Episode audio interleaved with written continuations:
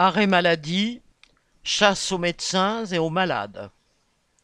Cela fait maintenant des mois que le gouvernement a lancé la chasse aux médecins qui délivreraient trop d'arrêts maladie, s'appuyant sur un rapport de la Caisse nationale d'assurance maladie, CNAM. Les indemnités journalières versées en 2022 auraient augmenté de 8,2%.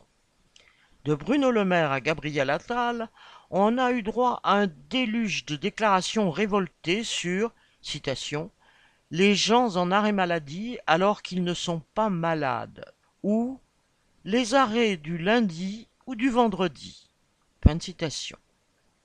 qui prolongeraient les week-ends. En juillet, un millier de médecins généralistes ont reçu un courrier de l'assurance maladie leur demandant des comptes sur des arrêts qu'ils auraient donnés en trop grand nombre.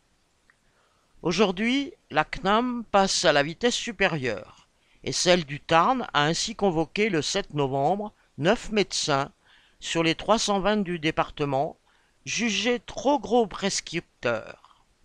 L'un d'eux a dit, citation, J'ai eu l'impression d'être dans un tribunal. Fin.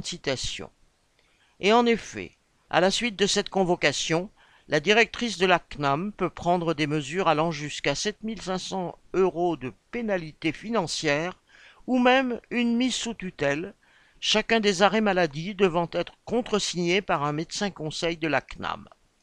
Dans d'autres départements, des médecins ont déjà été sanctionnés pour les mêmes raisons.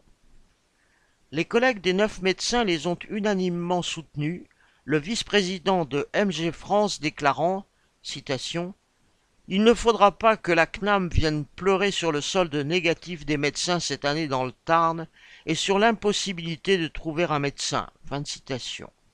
Mais c'est bien le dernier des soucis de la CNAM et du gouvernement, dont le premier but est de faire des économies dans tous les domaines. Pression sur les malades et leurs médecins, subventions sans contrôle pour les patrons, on voit qui l'État réserve sa complaisance. Cédric Duval